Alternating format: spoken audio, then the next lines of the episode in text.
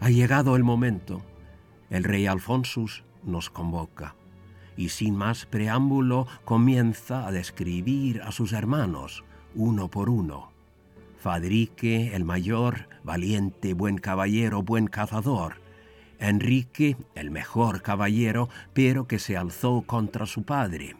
Sancho, arzobispo electo de Toledo, hecho para ser clérigo.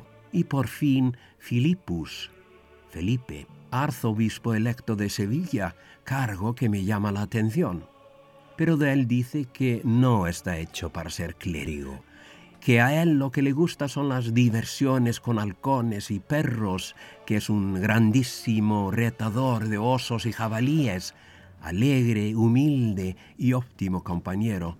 También que es el más fuerte de los hermanos y buen caballero. Sin embargo, no dice nada de su aspecto, que sí es un hombre de prestancia y buen porte. Pero no hace falta, salta a la vista que sí cuando, a petición del rey, se pone de pie, porque ahí está.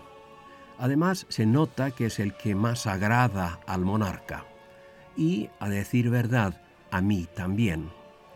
Lo mismo dicen luego mis noruegos y resaltan también la importancia de su cercanía al rey.